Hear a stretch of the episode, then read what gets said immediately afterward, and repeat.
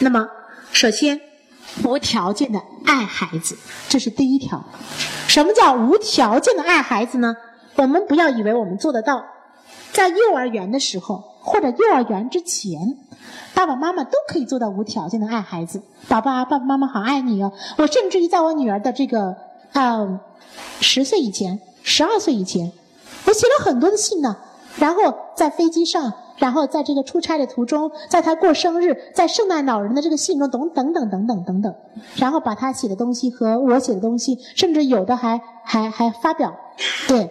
这个过程中，好像我所有的爱变成了变成了无数的文字，嗯，很遗憾，生二宝的时候我一个字都吐不出来了，文思枯竭了，我不知道为什么，反正没话可说了。好，那么，但是当他真的面临学业的时候，当他面临真的进入学习的时候，其实又有多少的妈妈和爸爸？能够非常理性而淡定的对待呢？能够一如既往的说啊，宝宝，妈妈爱你，无论你考六十分还是九十分，我都爱你。你就是天天不及格，我也爱你，能做得到吗？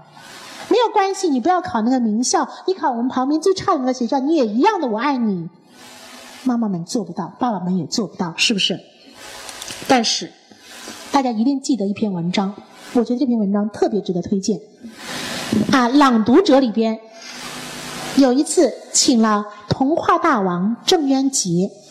大家知道，郑渊洁他的父亲教育他，他教育他的儿子，都是家庭教育里边应该说比较成功的典范了，是不是？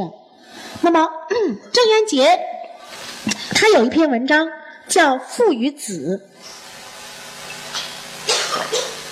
没有办法全文的给大家分享。给大家分享一部分，因为这个文章每次分享的时候，大家都会有，尤其是男性朋友们会有很有感触。我只是把里边的一部分，因为它是童话。他说呢，他说在我们这儿呀，不是你是什么就是得生什么，而是逢什么年生什么，很有意思。你是属龙的，可能生头猪，啊，我们知道这是有寓意的啊，是不是啊？你是属蛇的，可能生只老鼠，反正呢。不是说你是龙生龙，凤生凤，不是这样的。他说今年生的孩子都将是猪，于是就有了这么一头小猪成为我的儿子。这是我们的缘分，不管他是什么，我都爱他。他的血管里流着我的血，尽管我是羊，他是猪。哈，最有意思的是。他说：“我们这儿有的爸爸可不是这样的，他们总希望自己的孩子不是现在这个样子。就拿我的邻居来说吧，牛来说吧，他的儿子是一条蛇，他怎么看儿子怎么不顺眼？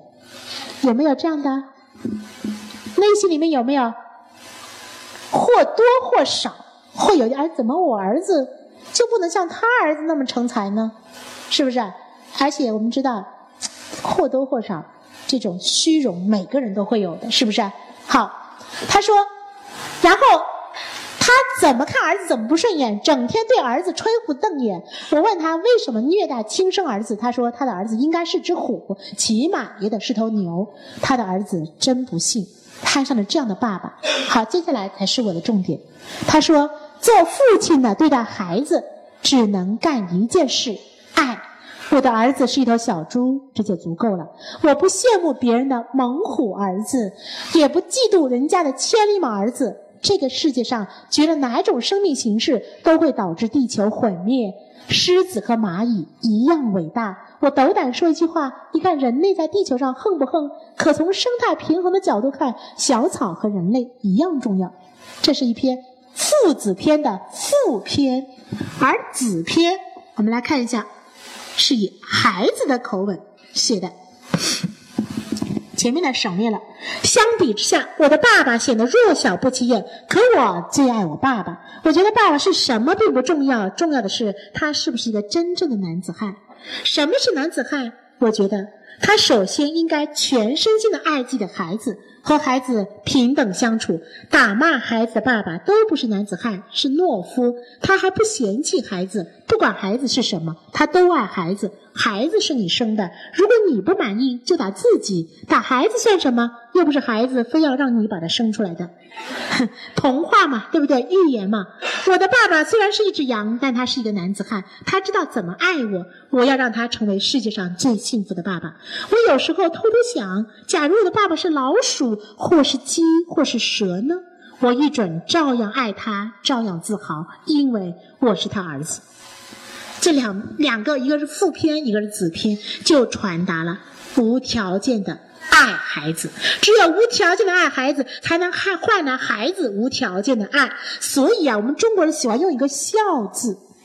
在若干年前，鲁迅曾经写过一篇文章，大家可能有有有兴趣的朋友们可以去百度搜一下，说我们怎样当父亲。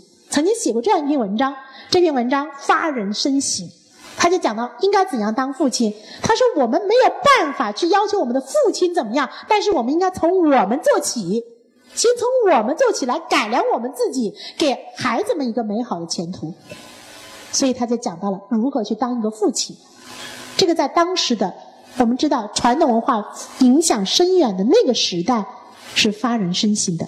也就是说，当我们天天说“孝”这个词的时候，似乎我们要求孩子是怎么做。其实，更多的是要求我们该怎么爱孩子。当我们怎么爱孩子的时候，我们获得的是同样的爱的回报，是不是？传统孝道里边好像似乎说的更多的是我们应该怎么去对待父辈，对待我们的父母，怎么样去回馈我们的父母。但事实上，这个爱的这样一种方式和种子，是在我们的家庭教育里面从小给我们的孩子种下来，所以。孝，我跟我的娃留学生说，我说中国人说孝，其实就是爱的另外一种表达，是不是这样的？你说基督教里面是不是也说孝呢？也说，只不过他不用这个词，对吧？所以我们说家庭教育里边其实就是爱的教育，教育孩子怎么爱人。所以在《大学》四书五经里面。大学之道，在明明德，在亲民。这个亲民有一种解释，亲就是爱，民就是人。就在如何来爱人，这是人生重要的一课。我们说，人终其生都活在人与人的关系中，仁者爱人，儒家文化的核心。这个仁爱的人上一单人旁加一个二，对不对？就是两个人。我们知道，两个人在一起就势必有关系吧？如何处理关系呢？儒家文化认为，处理人际关系的黄金法则就是仁，就是爱，而不是恨，对不对？所以，对亲人、对朋友，人与人之间人际关系和谐的黄金法则就是爱。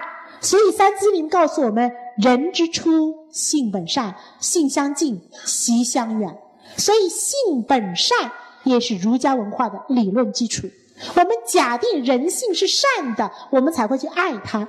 同样的，我们在孩子教育中，我们赏识教育也是强调孩子是好的，是善的，所以我们要去怎么样鼓励、赞美。所以这就是我们说的爱的教育。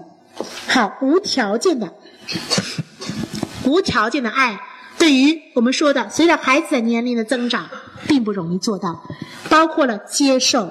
体谅和尊重。说到尊重，我天天说尊重，其实我也做不到。举一个小小例子，有一天女儿下了晚自习回来了，我好不容易研制了一种我认为非常高级的果汁——牛油果加梨。天哪，口感好极了！我自己就尝了一小口，给她装了一满满的一杯，端到她的房房前，然后说：“哎呀，女儿，今天我给你发明一种非常好喝的果汁。”你猜她是什么态度？他说：“放着吧，你又不是不知道我晚上不喝。你知道我这我我我，你说我是什么感觉？我当着他的面，我咕咚咕咚就把那一杯果汁给喝了。你知道，老母亲的心在滴血呀，是不是？我非常非常生气，然后我嘟了句：这个没良心的。等我从外面转了一圈回来以后，我后来想想。”我是知道他晚上从不吃东西的，我知道他这个习惯不是今天才有的，他从来晚上，因为他认为晚上吃东西会长胖，所以他晚上从不吃东西，即便是十点钟下了晚自习回来，他也不吃。所以我没有办法做到对他的尊重，他必须反思。那后来我想，我再也不做这种费力不讨好的事情了，我再也不做这种就是这个这种我们说的这种费力，然后让自己难堪的事情。所以体谅、接受和尊重，包括孩子考试。女儿在一所非常竞争非常激烈的中学，在小学的时候，她认为自己是轻而易举的学霸；而在中学，她认为是自己使尽全力也是学学渣。对，因为这个学校确实是竞争非常的大。然后刚开始的时候，我也不习惯，我女儿怎么可以这样子呢？我女儿怎么能这样子呢？至少在我哺乳期的那一年，我是不能接受她的成绩处在这么一个位置。我认为她应该是处在那个位置的。但是后面我慢慢的接受，甚至于现在中考，我都已经完全接受。她考不回她的所谓的本原来的这个本校的高中又怎么样呢？我经常会这样说：她终归不会太差，她终归她的人生有这样一些基础的话，他也差不到哪里去。不能用一个中考的所谓的学校就衡量他是不是将来就一定是是否成功，所以这一点我真的是越来越淡定了。所以我朋友都说你不像一个初三的孩子的妈，我说我还有一个两岁孩子的妈呢，我又不能分成两半，我怎么可能有精力？当然这是客观的，那主观上我也会觉得他该怎么着就怎么着，而且我也非常清楚的跟他讲，你的人生你负责。对吧？那这这一点非常的重要，无条件的爱。那么第二个是有高度的引领孩子。曾经有文章说，父母的层次决定孩子高度，豪门更易出贵子，父母才是孩子人生真正的起跑线。等等这样的文章非常多。其实啊，拿在传统文化里边，你发现很有意思。张英的《聪训斋语》，他不是讲这个“让他三尺又何妨”吗？他就专门在他的《聪训斋语》中讲到忍让和谦让。他说：“他说我呢，这个五十岁了，生平未尝多受小人之辱，只有一善策，能转弯早也。什么事情能转个弯？不对着干。他说：每次天下事，受得小气，则不至于受大气；吃得小亏，则不至于吃大亏。”他说：“此生平得利之处。”我们知道张英可是可是这个皇帝跟前的红人呐，是不是位高权重啊？皇帝非常器重他。好，他说：“凡事最不可想占便宜。”子曰：“访于利而行，多怨。”就是如果你只是依照那个利益来去做事情的话，就会招致怨恨。做什么事情你都想贪便宜，比如说。单位里面评先进，每次评先进，你都抢着上，你不要以为你得了以后是好事，恰好不是好事。他说：“便宜者，天下人所共争也。我一人拒之，则怨萃于我矣；我失便宜，则众怨消矣。故终身失便宜，则终身得便宜。”说的通俗的，不就是老实人不吃亏吗？对不对？这个在今天的竞争社会里边，我们特别强调竞争。这个竞争，如果你只是把它看成与人之争的话，那么这个竞争就狭隘了。你如果看的是与己之争，那就对了，是不是？与人之争势必涉及到利益之争。当你处处以利益为先的话，那么自然行得不远，看得不够高。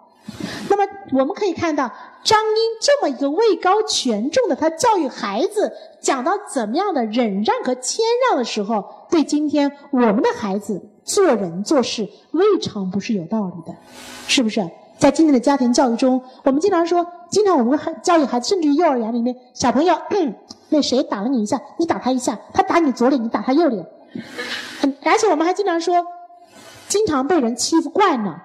将来肯定是软柿子，是不是？我们经常会说，或者说老被他欺负，他以后怎么样助长他的歪风了？我们经常会这样说，但是你要看什么情况，是不是？所以我们说这个就是呢。那么甚至于《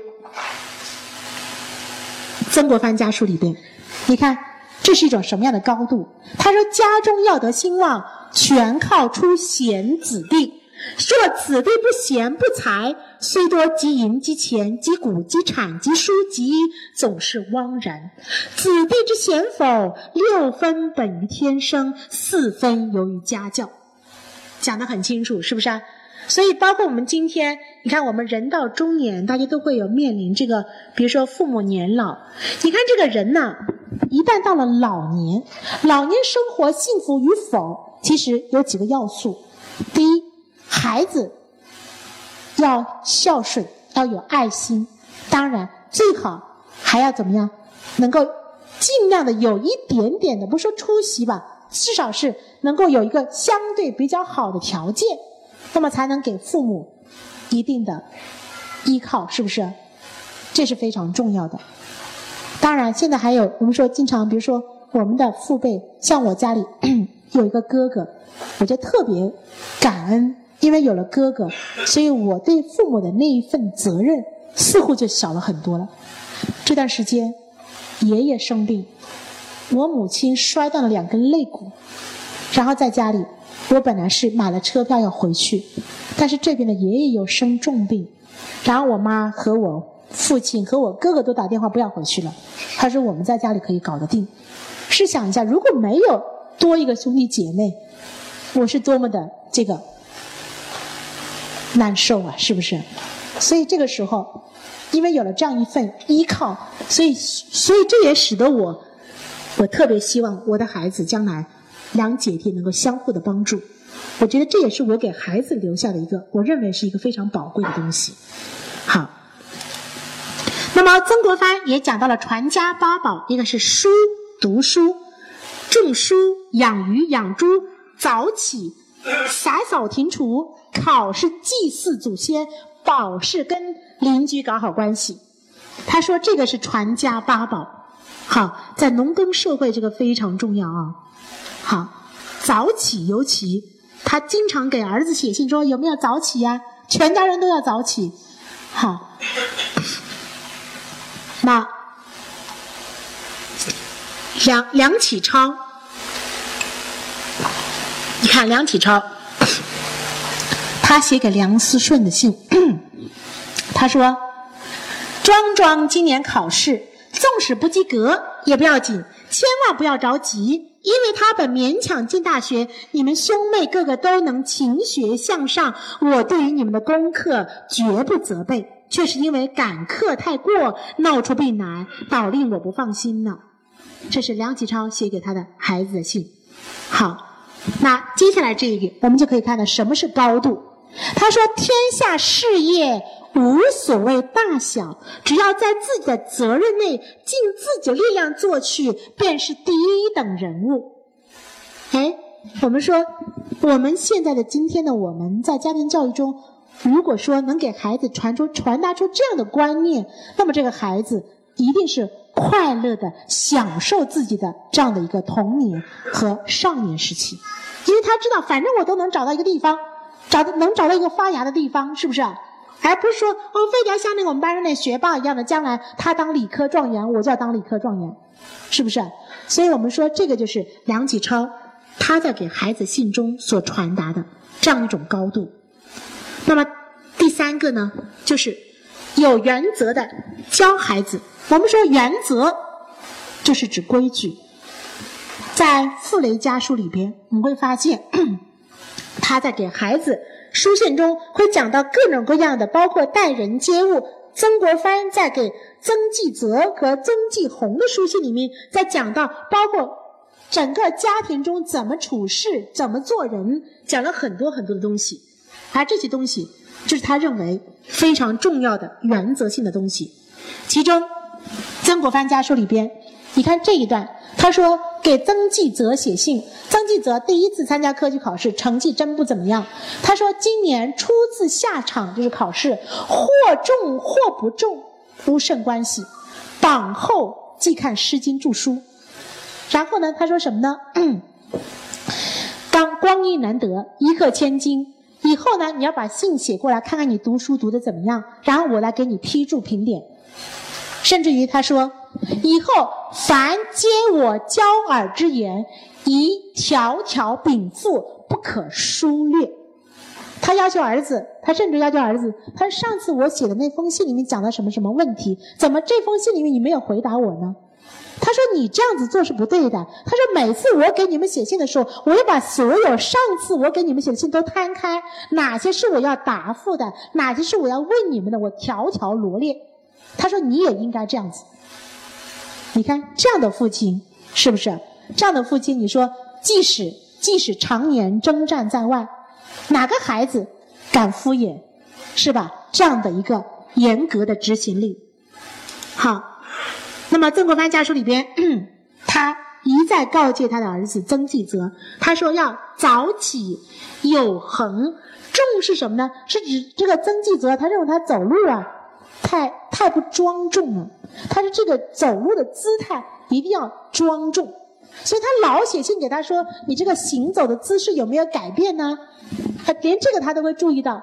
他说：“三者皆耳最要之物。”他说：“早起是爷爷辈传下来的家法，而无恒，因为他在另外一封信中说自己平生有三大耻，他给他儿子写信，其中一大羞耻是什么呢？是他没有恒心。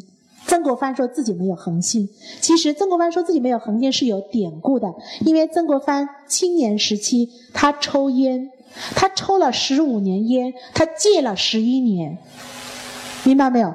就是他十五年的抽烟的过程中，他反复的戒又抽，反复的戒又抽，一直戒到大概是到二十九岁、三十来岁的时候，才终于把烟戒掉了。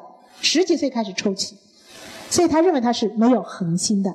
但是从他三十岁开始写日课十二条，每天写日记，他的日记就是东方的忏悔录，天天就反思自己：哎，我今天没有早起，哎，我今天哪个地方又做的不对。这个对于曾国藩的修身起了莫大的作用，所以我们说曾国藩这样一个人，天性比较鲁钝，最后能成就如此之大伟业、大成就、大学问，跟他对自己的这样一种“吾日三省吾身”的这样一种品格是密切相关的。他甚至于还反思自己，他说他曾国藩年轻时候也比较好色。然后他有一天去朋友家，朋友有一小老婆长得很美，然后呢，同僚之间不就谈论说，哎，那谁谁纳了一小妾，美的不得了。然后他们都起哄，那要不给我们看看嘛，去看一看嘛，赏美嘛。结果那朋友拗不过，就让大家看了，就请那小老婆出来见客。结果曾国藩呢，一看长得这么美呀，就拉着人家小老婆呢，就说个不停，然后。然后他回来之后呢，马上晚上的写反思日记，觉得这个简直是禽兽也。所以，所以就是曾国藩这人特有意思，真是，嗯，特值得分很多专题去讲他，因为他太值得研究了。今天我们就是缺乏反思，虽然我们天天口里说批评与自我批评，甚至于我们知道这段时间这党员学习应该是内容比较多，但是我们真的有反思自己到。日常生活吗？还是只是面上的说说而已？是不是啊？这个不说党员呢，是作为一个人，我们对自己的反思非常重要。好，好，那有方法的带孩子，我觉得这点特别重要。因为传统的家庭的教育里边，总觉得我们经常说的一句话叫“父爱如山”。我们说到的这个传统的父子关系，最深刻的印象便是朱自清的什么？背影，是不是？朱自清的背影的父子关系不是一种融洽的、健康的父子关系，可以这样说。因为大家知道，他写这篇文章是当年他这个月台送别若干年之后才写的，可见他对父亲的那样一种怨责是久久不能释怀。那当然，这其中有故事，我不详细的说了。那么，怎么样来有方法的带孩子呢？平等、友好。还有一种在孩子面前的自我的反思非常重要。我们可以看到曾国藩写给儿子信里面，他说：“我平生有三耻。”他说：“第一耻呢，是我不懂天文算学。”他说：“这个是我的一大羞耻。”所以他的小儿子后来成为数学家了，是不是啊？好，他说第二耻呢，他说什么呀？他说：“我啊，没有宏，没有恒心。”有始无终。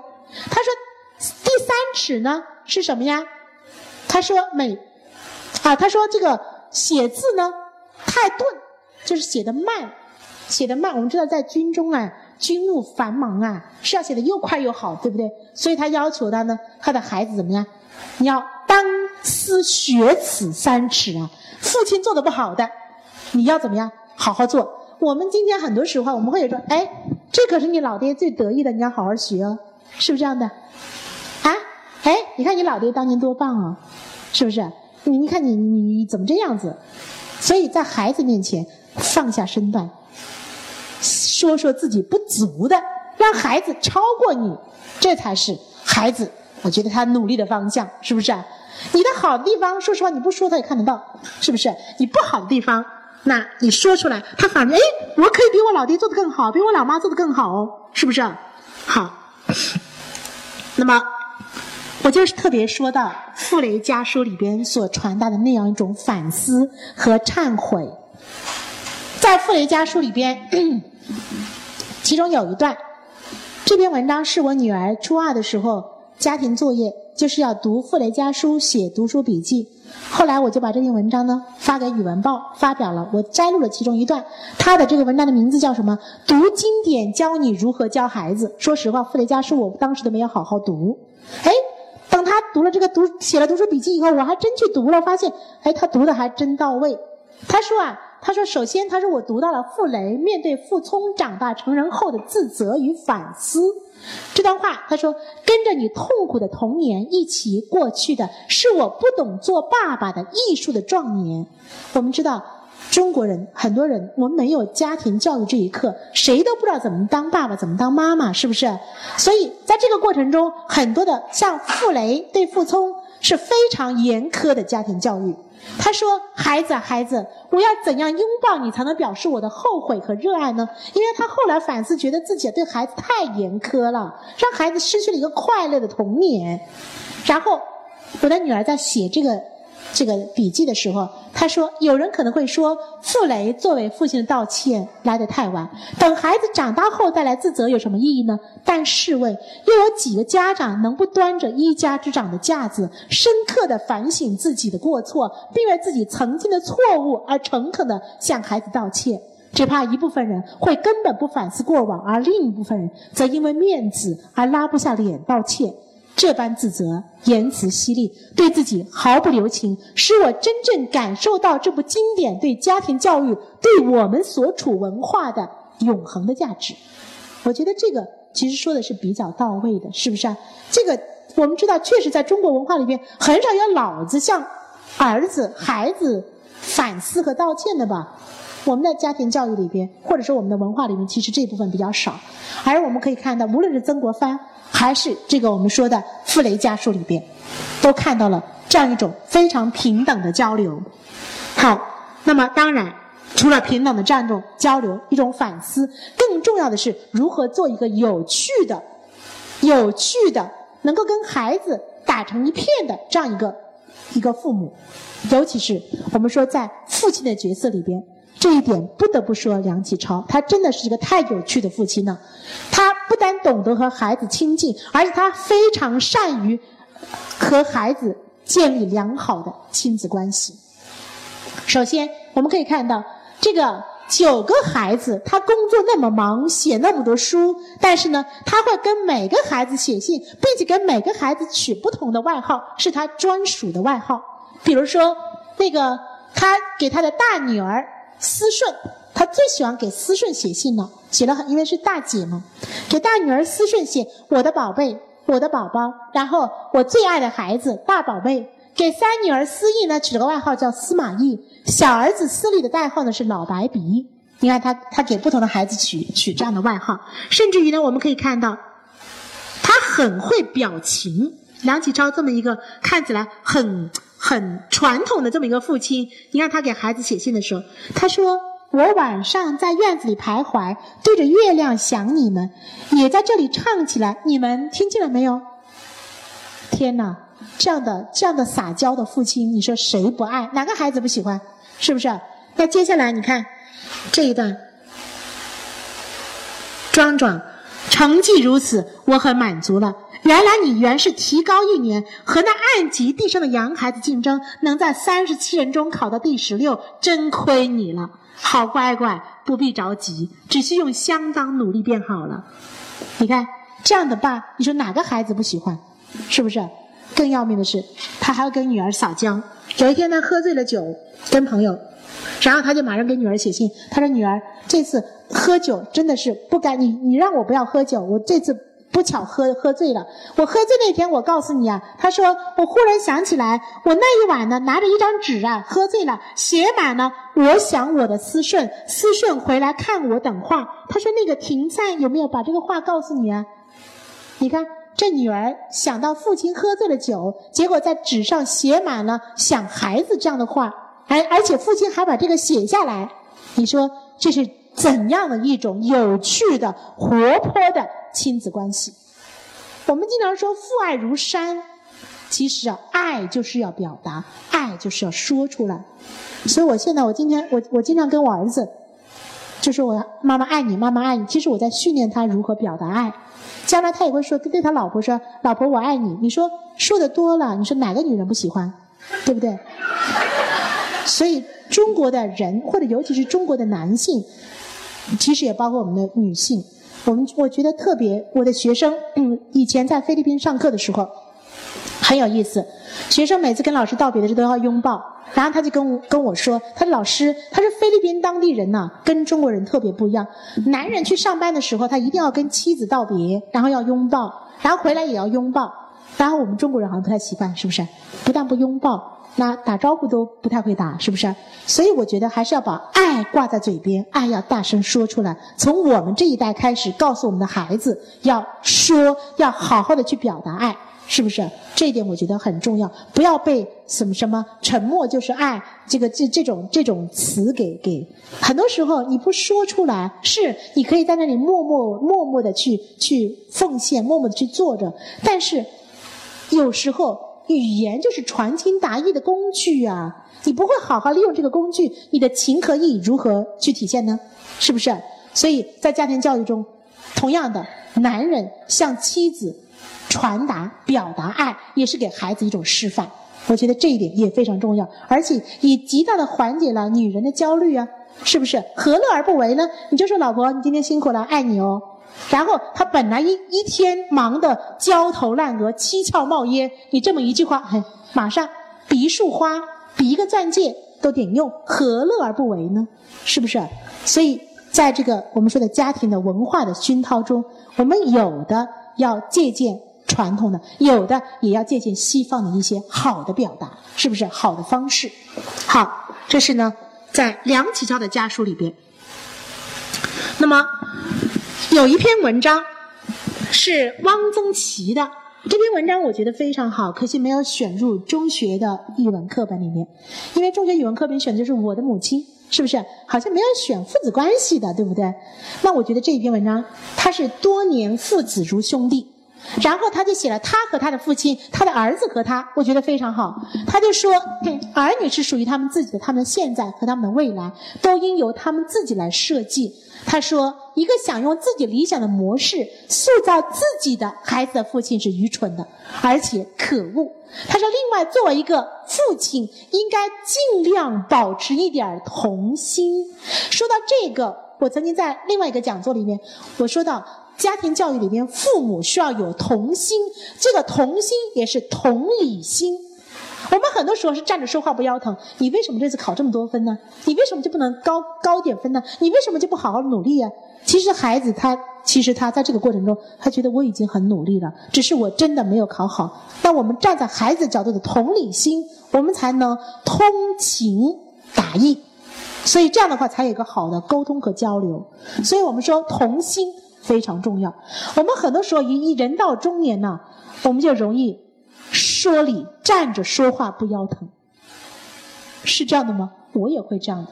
我经常说，女儿跟我看一篇文章，我就说这文章怎么这么写啊？我说这个文章这个材料不应该这样写啊！我说这样写的话，你看能打多少分呢？这是个好文章吗？后来我想了想，初中的时候我能写他那么好的文章吗？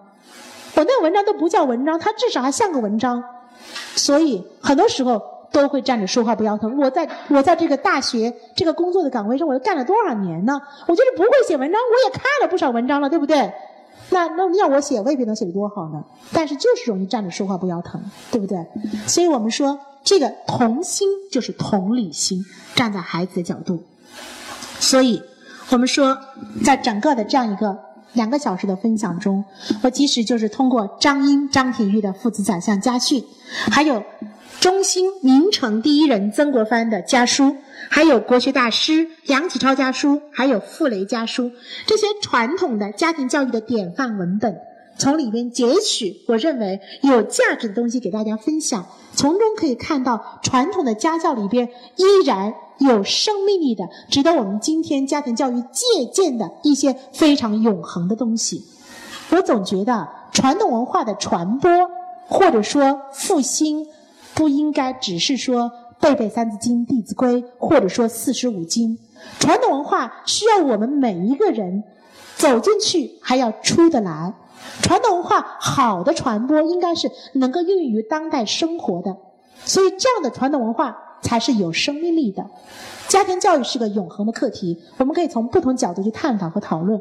而今天我给大家讨论的，只是我从这个家书家训中我看到的一些我认为有价值东西。非常谢谢大家，还有一点点时间，需要呃有问题的也可以问一下，好。